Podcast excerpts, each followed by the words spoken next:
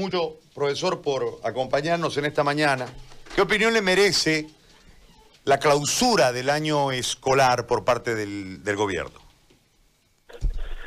Primeramente, agradecer por la cobertura que nos da y poder dirigirnos al magisterio y, y a la opinión pública. Evidentemente, como magisterio rural, sorprendidos con la, con la decisión que han tomado momentáneamente pareciera en un momento de desesperación y la falta de, de capacidad de poder eh, tener lineamientos claros con políticas educativas acordes a nuestra realidad de parte del Ministerio de Educación y, y del Gobierno. Queremos nosotros rechazar esta, esta actitud que ha tomado porque un pueblo con salud deficiente y sin educación, ¿qué podemos llamarle? Pareciera que han tomado su decisión equivocada y, no se puede afectar pues la educación a la, a la sociedad, no hay que negarla. Y aparte de eso, creo que en nuestro humilde conocimiento han violentado incluso el decreto, que es la constitución política del Estado, el artículo 77, donde indica que la suprema función del Estado es de garantizar y sostener. Y esos y esos estipulados en el artículo con la cláusula van haciendo incumplimiento, pues no. Y yo creo que la sociedad en el futuro les va a juzgar a quienes han tomado esta determinación apresurada.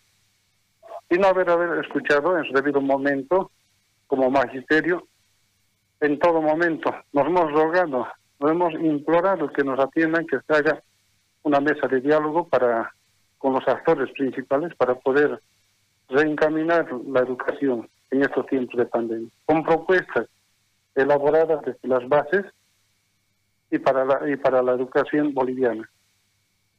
Vanos fueron los intentos, más bien nos han cerrado las puertas, nos han tratado de, de, políticos, y sin embargo nosotros queremos desmentir como Magisterio Rural Cruceño que en ningún momento nosotros nos hemos inmiscuido con la parte política. Netamente el pedido educativo como sindical que somos nosotros. Y en ese entendido, hace 10 días atrás, viendo que se iba a venir movilizaciones políticas, suspendimos, dejamos en un compás espera nuestras movilizaciones para que no se perciberse el movimiento sindical que se ha encaminado el movimiento educativo en el pacto de unidad con los padres de familia, magisterio rural, urbano y estudiantes de las normales. Ahora también queremos aclarar, nosotros no vamos a salir en ninguna movilización que sea con afán político. Si la Central Obrera pretende hacer movilizaciones, tendrán sus motivos, pero que no nos involucren en tema, eh, tema político. Nosotros solamente peleamos por, por la educación fiscal, pública y gratuita. Y bueno, viendo que el, creo que el ministro su falta de capacidad y ahora que estábamos retomando, ya que no se pudo consensuar a nivel nacional, tomamos la determinación de, buscar acercamiento y consensuar a nivel departamental con los directores departamentales. Y aquí en Santa Cruz, esta semana que pasó, miércoles, jueves, hemos sostenido reuniones y estábamos poniéndonos de acuerdo para empezar a retomar las actividades a la medida de las posibilidades y de acuerdo a las condiciones que tiene cada región. Y un buen adelanto. Y creo que ha visto eso con, con sorpresa y por no quedar mal y salen sorpresivamente en el domingo clausurando la gestión. Pero esperaremos, esperaremos que salga el decreto, que salga la normativa con lo que han clausurado.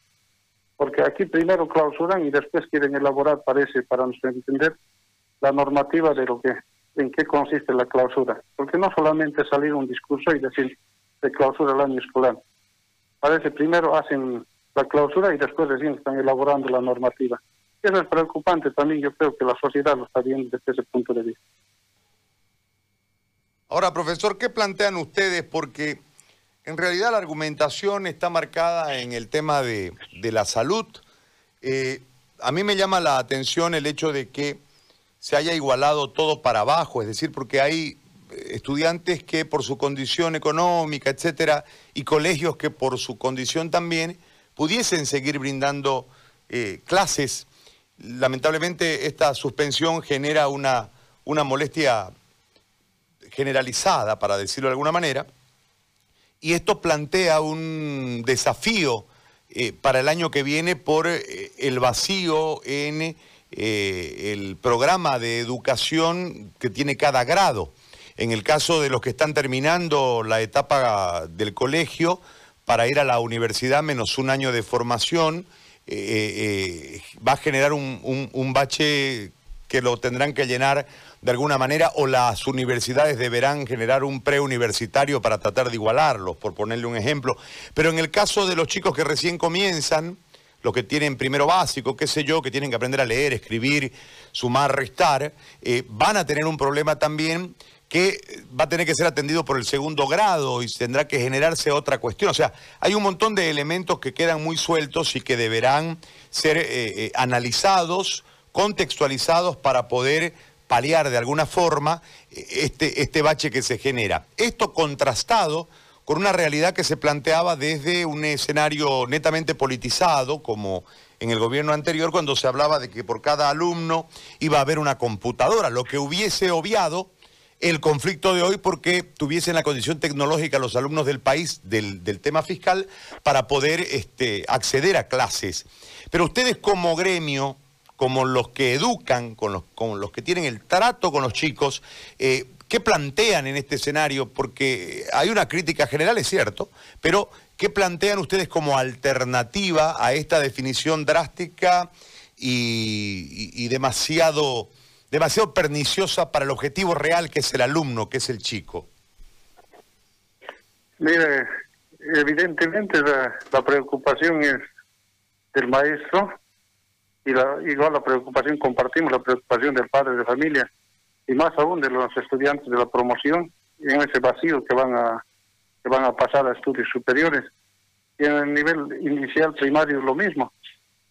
Miren, nosotros hemos tenido pues como alternativa, como propuesta, eh, nunca he querido escuchar la propuesta que nosotros hemos elaborado como, como verdaderos actores de la educación, conocedores de la realidad. Eso ha sido el espacio que no ha generado el, ministro de Educación. En la propuesta estaba considerando pues educación a distancia, educación virtual. Solamente el ministro se ha abocado a educación virtual como si fuera la única modalidad que se puede utilizar a nivel nacional. Pareciera que hubiera tenido otros, otras intenciones o otros intereses. Dentro de nuestra propuesta, incluso ya estábamos incluso preparando las cartillas nosotros, que no era nuestra función de haber preparado, pero el ministerio hubiera elaborado. Esa reglamentación que ha emitido indica de que había cartillas para los lugares donde no haya accesibilidad de, radio y de televisión o, que no haya también acceso de internet. Y no pasa solamente por la dotación de una, de una computadora o de una tablet al alumno, también tenemos que ver la, zona donde se encuentra. Por eso nosotros como Magisterio Rural lo hemos clasificado a nuestro sector en tres zonas. Una zona concentrada, unas zonas intermedias y zonas de difícil acceso. Y para cada zona estaba bien plasmado la, la propuesta que se ha hecho. Y en ese trabajo ya estábamos encaminando el viernes, sábado, hemos trabajado a nivel departamental consensuando incluso contenidos que sean unificados para todo nuestro departamento en vez de apoyar a este trabajo, salen con la noticia de que se clausura la gestión. El maestro va a tener doble trabajo para la próxima gestión, incluso ha planteado, ¿no? De que para la próxima gestión, si ya como es la clausura, ya estamos viendo de que con primer curso, como no están todavía bien afianzados en aprendizaje, seguro estamos de que el maestro tiene toda la voluntad y la capacidad para llegar va a tener que empezar para los alumnos de segundo con programas de, primero. No podemos saltar ese espacio porque si no tenemos las bases fundamentales para el aprendizaje de la estudiante, no podemos pasar al otro grado inmediato superior a avanzar contenido. Todos estos aspectos vamos a tomar en cuenta y vamos a seguir coordinando con la dirección departamental. Hay voluntad del maestro de seguir apoyando a los estudiantes pese a la clausura hay voluntad de coordinación con la Junta Departamental y las juntas escolares. Veremos de qué manera podamos, eh, por lo menos mínimamente, fortalecer a los estudiantes de la promoción, que también es una preocupación. Y ese trabajo vamos a continuar. El maestro nunca ha dejado de, estar de cerca con sus alumnos, pero aquí ha sido la parte de la intransigencia del ministro o la tosudez del el capricho de no haber presentado eh, con los actores principales. No se ha querido dividir entre padres, ver, entre padres, familia y maestros, y no ha logrado, y no ha logrado, no va a lograr porque nosotros somos pues aliados incondicional con el padre de familia. No podemos pelearnos nosotros entre maestros y padres de familia. Ni tampoco lo vemos como enemigo al ministro, al Ministerio de Educación. Es nuestro ente rector, como tal debería de actuar. Muy bien.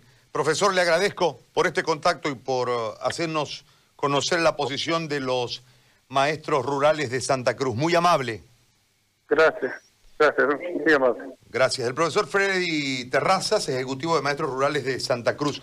Nosotros tenemos acá enviado el 13 de mayo